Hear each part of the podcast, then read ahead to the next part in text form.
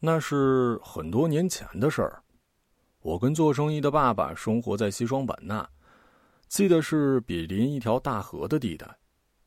即便岁月流逝，每隔一段时间，我都会因为梦见那件事而惊醒。如今我年过三十，生活在北京，在这个能见到冰雪的城市，终究决定把这件事写下来。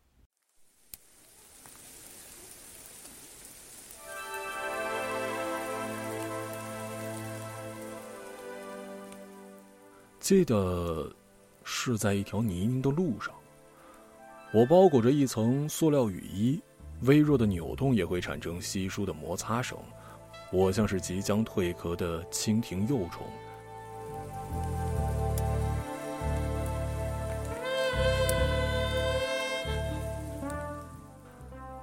注视着一滩随处可见的水洼，上面漂浮着报纸折叠的纸船，那些油墨字已经模糊。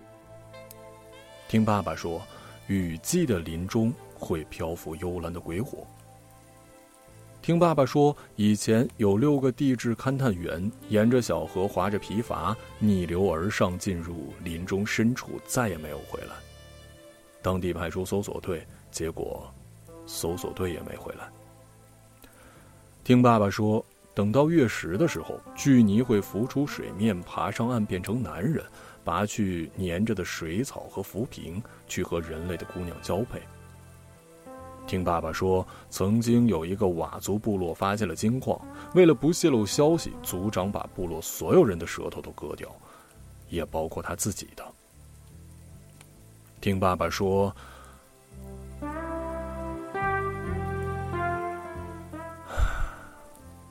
这一切，我都是听爸爸说的。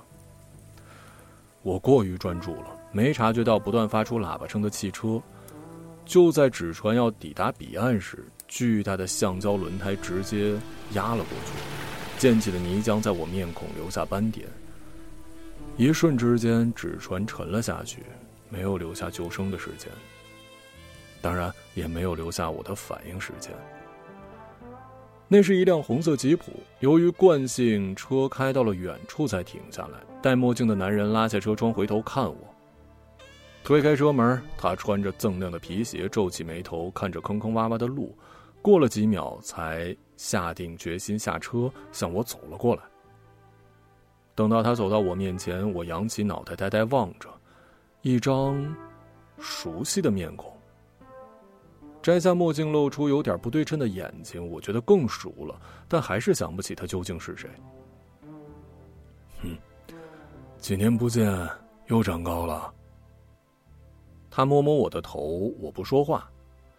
他从裤袋掏出了散发着茉莉香的纸巾，擦了擦，摸过我的手，再揉一下丢掉。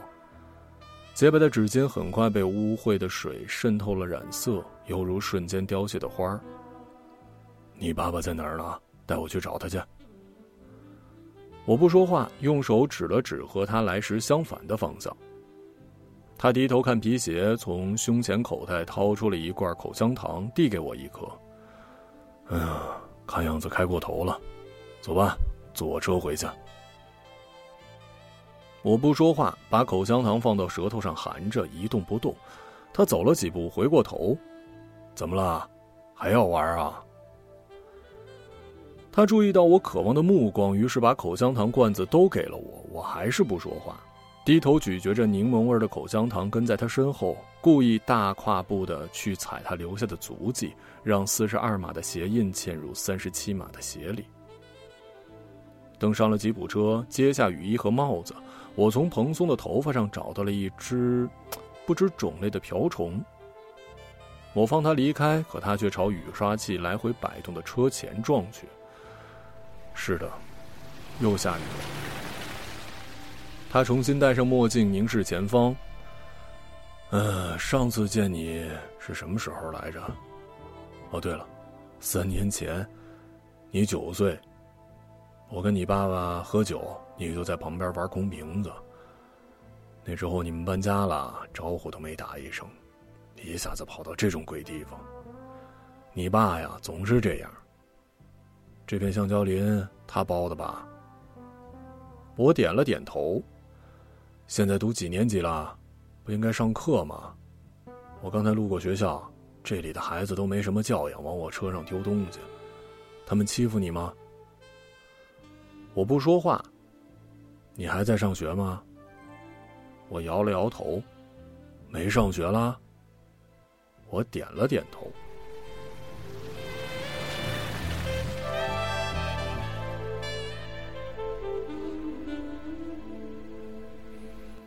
我是个哑巴，不能说话，简单的音节也发不出来。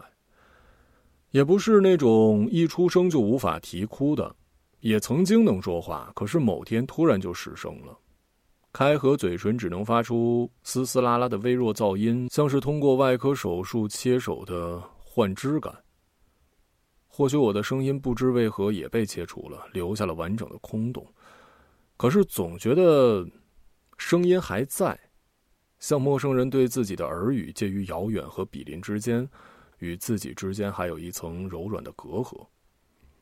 医生检查说不是声带受损，但他也不知道为什么，说可能是心理因素，给我开了一些没什么用处也没什么坏处的药。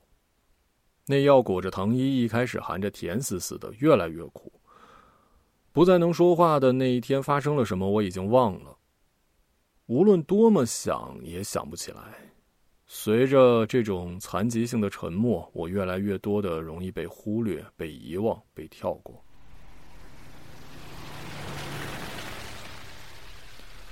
吉普车从狭窄的路驶向了另一条更狭窄的路，穿过橡胶林，潮湿的几乎可以游泳的空气里，水质总可以不知不觉的吸附到人身上。我检查了身体。最后解开裤绳，看了一眼那娇小的玩意儿，确认没有粘在上面蠕动的吸血虫。经过一棵垂老的龙血树，它的根深深的扎进那片红色土壤。听爸爸说，几十年前它被雷电击中之后不断枯萎，开始了死亡的过程。这一过程是很缓慢的，到现在还没结束。光秃秃的树枝上残留着仅剩的绿叶。看着树，想起了以前的夜晚，以前的事儿，想起了铁锹敲到了花岗岩上的刺耳声。吉普车朝龙血树的东南方向驶去，没过多久，我看到了长得正茂盛的芭蕉。我们家的房子就在后面的山坡上，一共两层木板房，顶上竖着光秃秃的旗杆，外表刷了一层防白蚁的油漆。在橡胶木托脚的支撑下脱离地面，似乎它不是伫立在地上，而是漂浮在陆地上。男人把车停在房前，一下车就踩到了鸡粪。那群散养的鸡躲在支撑房子的木头托脚之间，用嘴梳理着湿漉漉的羽毛，远远的躲避我身旁的陌生人。我下车走近他们，从口袋里掏出一把豆子散开，让他们扑腾起来争夺。我养的狗阿伦无精打采地趴在破地毯上，看见陌生人跟我一起，所以也就没有警惕。拴在他脖子上的铁链轻轻摇晃，水从上面滴落。他走上之字形的木梯，拉开了防蚊虫的铁砂门，再推开因为潮湿发胀卡住的木门，呼喊我爸的名字：“乔木，你老朋友来了。”我把雨衣挂在了墙上充当衣架的钉子上，上面的雨水顺着衣角滴落到缺乏敏感的地板。接着回到出门前期待的弹簧沙发，看旧杂志的漫画，假装没有离开过。听见动静的爸爸从屋里出来，手里拎着刚褪了一半毛的鸡。他裸露的肌肤过于紧绷，被割断的脖子垂向地面，血已经放干了。他身上升腾的水汽散发出一股骚味儿，爸爸揩了一下额头，再握住对方的手。杜秋，你怎么知道我在这儿啊？我希望他扭过头来对我说：“嫂，这是。”但是他没有，像往常一样的忽略了我，没有察觉钉子上挂着湿漉漉的雨衣，没有发现我之前离开家了几个钟头。他还是不能说话呀。对呀，我认识一个清华长庚医院的耳鼻喉科专家，听说有一套特别的疗法，治过很多病例。你带他去瞧瞧，说不定有用。专家找过很多，没他妈屁用。你现在还在做橡胶生意啊？嗯，小本生意，还不到割胶的时候，所以没其他人。等割胶，我再雇些临时工来干活。这儿偏，公交车都不来，没两周啊，我就得开车去镇上买东西。你变化不大呀，还是老样子。你呀，胖了，皱纹多了，哎，头发也少了。怎么着，晚饭吃鸡呀？对，土豆焖鸡肉，留下来吃晚饭啊。从普洱过来的话，这个点肯定回不了旅馆。你一个人来的？一个人来的，没跟别人说。我讨厌这儿，太湿太热。你说你怎么受得了的？我也不喜欢。老咳嗽。哎呀，时间久了就适应了。嗯，不过你来找我干什么呀？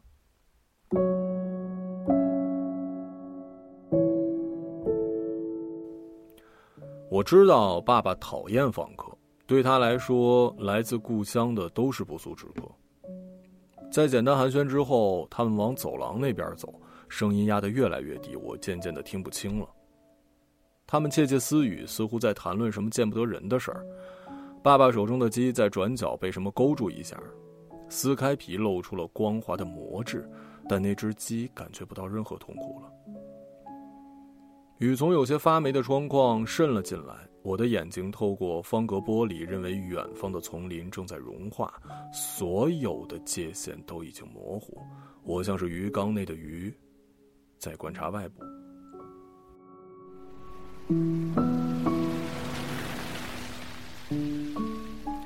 每次爸爸开着二手大众汽车去镇上，都会把我锁在房子，防止我出去，也防止雨林里的野兽进来。他总是在早上雾还没有散去的时候出去。我把自己想要的东西写在纸条上给他，然后望着他开车消失在雾里。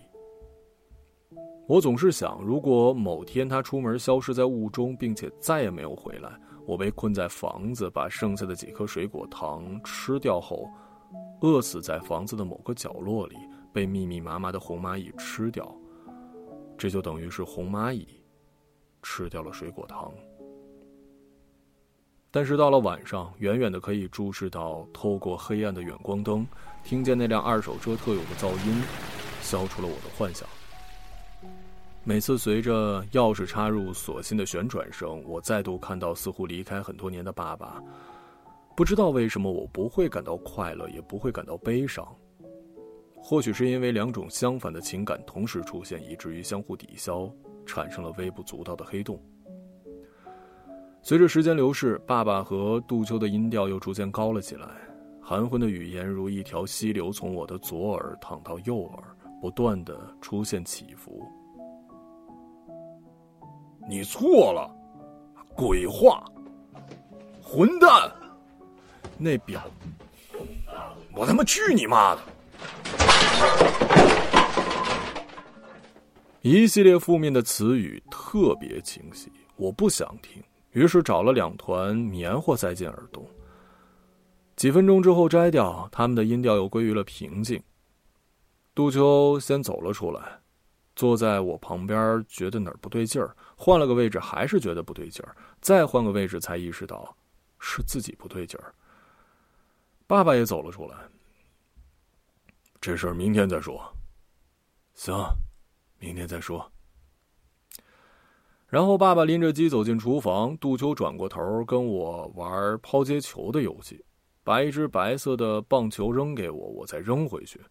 球在我们之间来回几十次，他对我说：“你爸脾气变臭了，以前不这样。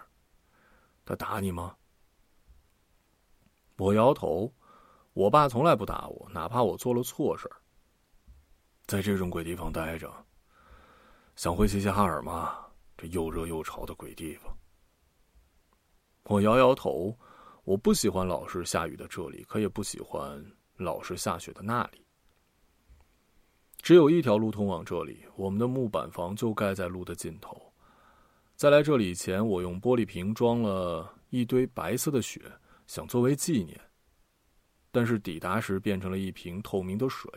我很容易适应了新的生活，因为我对过往没有眷恋，对于未来也没有期待。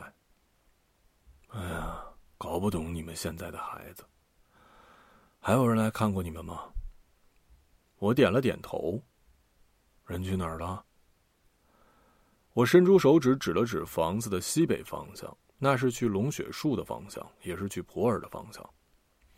那天早上从噩梦中醒来的我去小便，看见爸爸拿着铁锹正准备出门。他说前一天来的访客叔叔在外面的车里等他。不在这里吃早餐了，他要送访客叔叔去普洱坐长途车，命令我在家不准拿油漆桶，不准动灭蚊的毒药，不准碰挂在墙上的枪。那次来的访客跟杜秋一样是爸爸的旧相识，他们彼此都认识。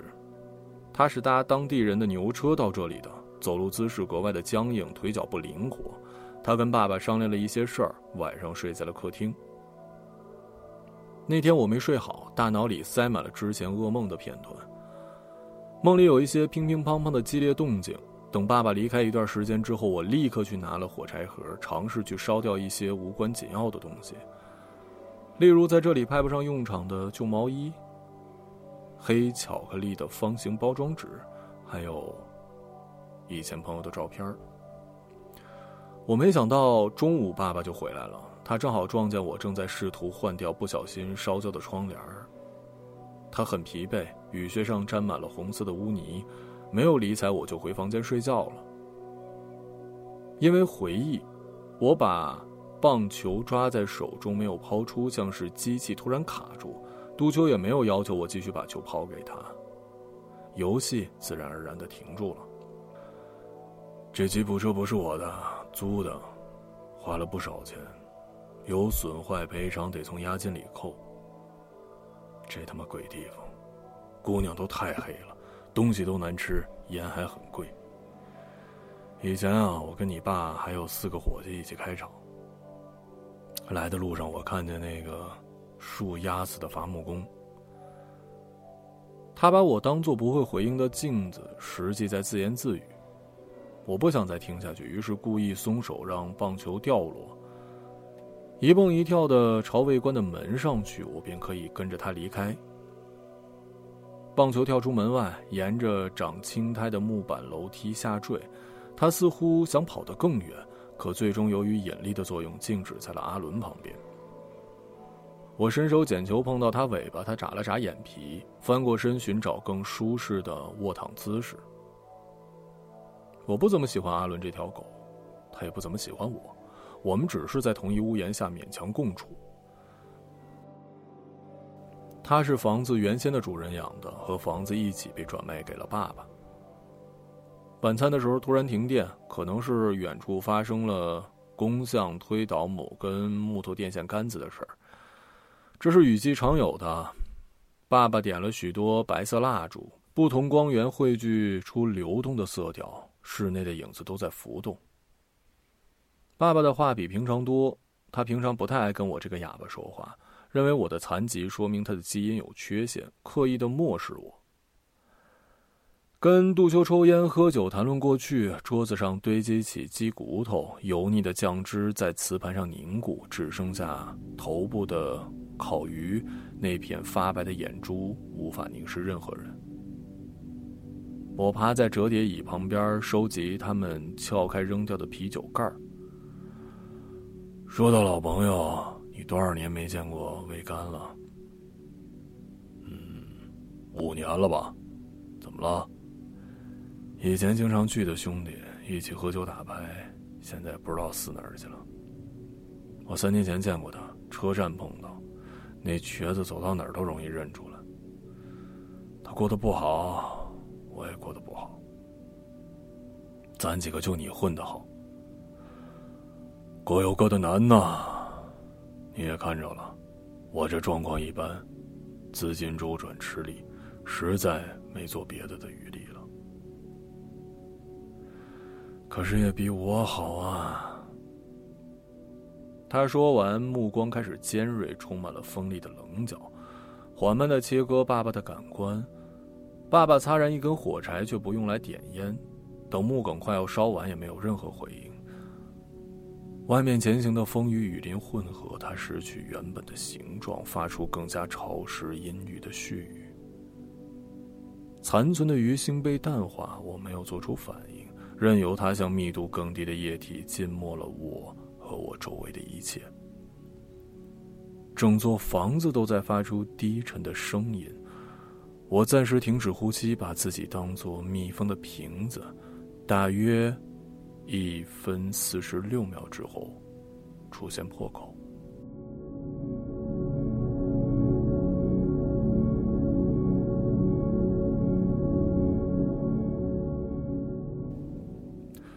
醉醺醺的杜秋突然抓住我的肩，摘下黑色墨镜，让我凝视他那不对称的双眼。瞧出什么了吗？他的右眼眉爬满蜘蛛丝一般的血丝，清澈的瞳仁没有任何偏见的反映真实。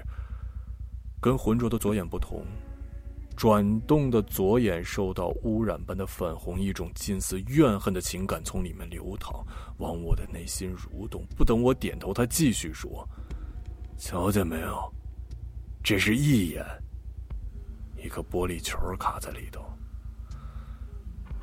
老师有白衣反应，我得老滴眼药水，假装他是我的眼睛，他却讨厌我、排斥我，没有任何神经线粘连。紧接着，他伸出手指，缓缓的嵌入右眼窝，另一只手为了防止我后退，牢牢的抓住我的肩。他掏出了比针眼纯净的一眼，那散发着宝石般冰冷的光泽。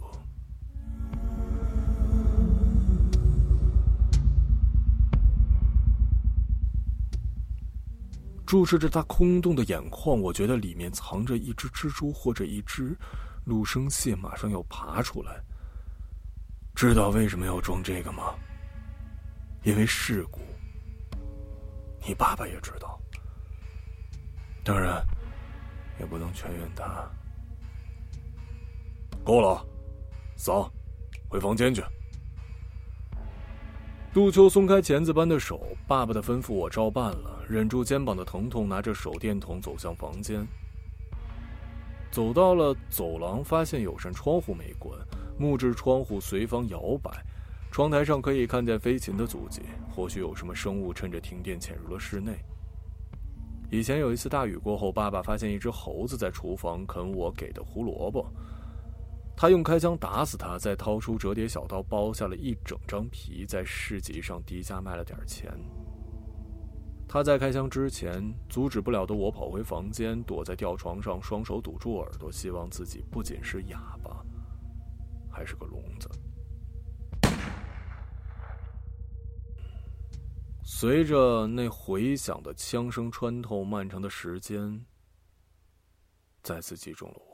类似悲伤的感觉破裂，产生无数细小的碎片。于是我用力的关上窗，固定了插销，把黑夜与潜伏在黑夜中的一切拒绝在外。接着往房间走去。正在我扭动房间把手时，爸爸又叫我：“桑，把羊角锤给我找着。”我照办了，去工具房找到羊角锤，回去递给爸爸。他的双手垫在后脑勺。身体向后仰，并双脚架在桌沿儿，让椅子的两个支脚微微脱离地面。他没接过，让我放在了餐桌上。杜秋已经把一眼装回眼眶，但装反了，没有同人的一面朝外，显得诡异而恐怖。他把烟头扔进了还有啤酒的杯里，听见“呲”，然后莫名的露出了微笑。一种很强烈的直觉，我不喜欢杜秋，起码现在不喜欢。我回到自己吊床上躺着，中间经过三扇门扉，我在黑暗中睁着眼睛聆听昆虫的细微动向，可以辨别出是求偶的东丝在鸣叫。包括杜秋在内，从老家来过五个访客，我最喜欢的是一个胖胖的伯伯。我记得他会玩扑克魔术。他很容易流汗，他答应回齐齐哈尔给我邮寄火车模型。在他没有道别就离开后，我并没有收到火车模型。这里的邮差老是丢件。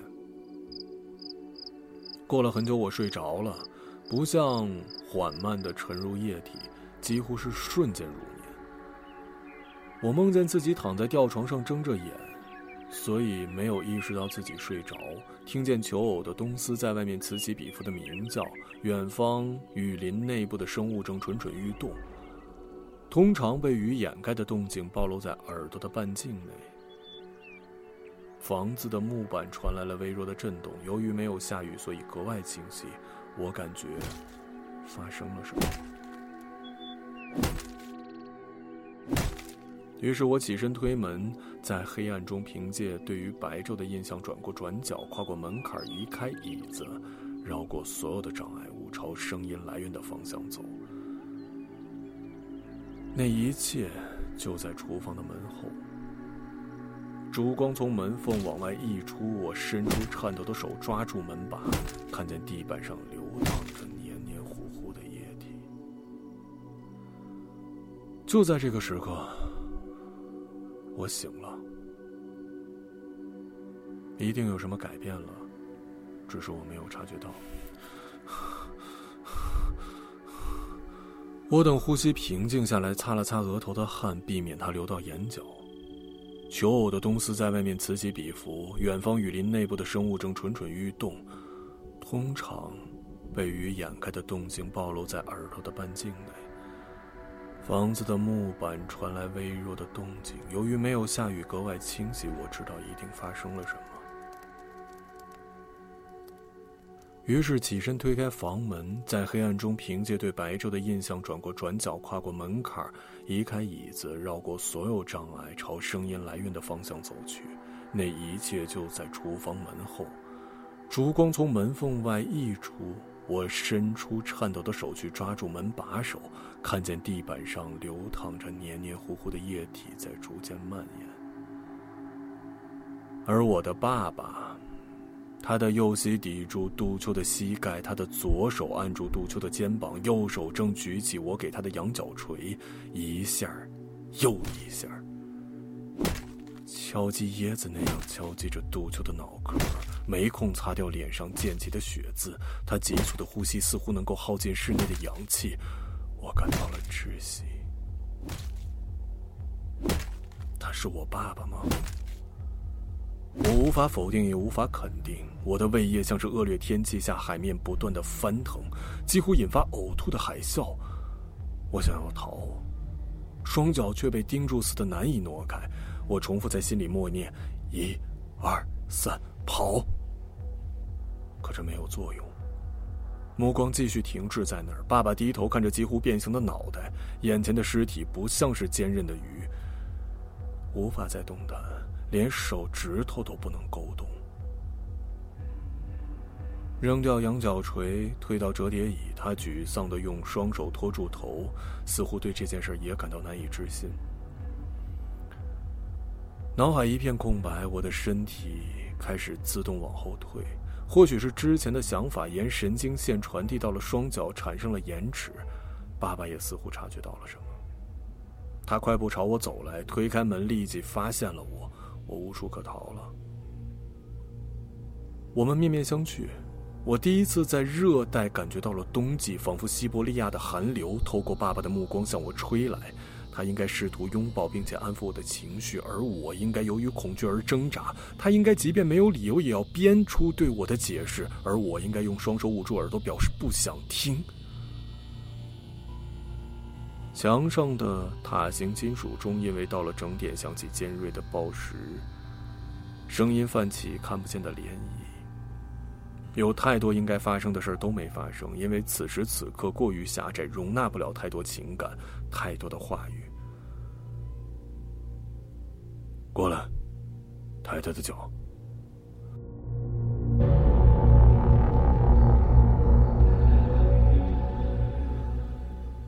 对爸爸的话，我从未违背。这次我尽最大的决心抵抗，站在原地，咬着下唇，一动不动，拖延到他第二次说：“过来，抬他的脚。”这一次我照办了，在我身上一定有什么改变了，只是我没有察觉。杜秋的一眼略微突出，在搬动的时候滚落，在地板上不断的弹跳，似乎在调整不同的角度凝视这个空间。爸爸捡起来塞回他胸前的口袋。我们踩过疏松的沙石，把尸体抬到了车的后备箱。他没注意到一只脚还在外面，连续几次盖不上盖板。竹子编成的鸡舍异常安静，是空荡荡的。爸爸这才想起今天忘记将那群鸡关回去，现在他们或许已经逃进了雨林。我想，也许很久以后，他们的后代将以鸟的姿态飞过已经被雨林淹没的房子上空。等到终于盖上盖板，他带着我在夜幕下开车，远光灯透射的前方和白天截然不同。这条我再熟悉不过的道路变得陌生。我坐在副驾驶，看着窗外。往车窗喝了一口气，然后伸出手指画圆圈最终，车停在了那棵垂死的龙血树边。让车前灯充当电灯，在硕大的飞蛾聚集过来之前，爸爸叫我下车帮他把尸体从后备箱拖出来。他同时拿出铁锹，他在距离数十步远的地方掘坑，金属碰撞的噪音扩散到非常远的地方。另一场挖掘发生在我的体内，构成不能填补的黝黑的深坑。不仅飞蛾出现，掠食飞蛾的蝙蝠也出现的时候，他掘好了深坑。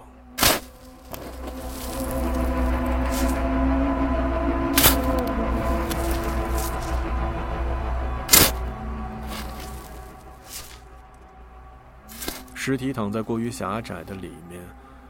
对于将一直以这种不舒服的姿势睡下去，没有抱怨，也无法抱怨。填了一些土后，爸爸想起什么，回到后备箱找到了墨镜，低下身给杜秋戴上，继续填。难得没有下雨的夜色是一种软体动物。它没有脊椎，任何人都只会在它的温柔里越陷越深。我听见黄蜂的鸣声。往旁边走出一步，又一步，再一步，停留在爸爸视线的边际。在我身上一定有什么东西改变了，只是我没察觉。像被黄蜂蛰了一下时，我碰巧踩断了一根树枝。我说：“糟透了。”我环顾周围幽暗的雨林。以为是别人在说话，按下开关，让我的手电筒的光线穿过枝桠之间的缝隙，照在一条冷血的大绿蜥蜴身上，使他错以为白昼已经来了。过了许久，我终于意识到是自己的声音。我又能说话了。或许我早已恢复，只是沉默的习惯让我没有发觉。爸爸没听到。以前累积的无数话语，此刻卡在喉部，我却连一个字都说不出来。并非不能，而是不想。爸爸没有察觉，许许多多其他生物的眼前正在观看发生的一切，但是他们不在乎。等爸爸扔下铁锹，踩实一片红壤，再掏出折叠小刀，在已经有四个十字形符号的龙血树皲裂的树皮上刻下第五个记号。这一切结束了，明天将会是新的一天。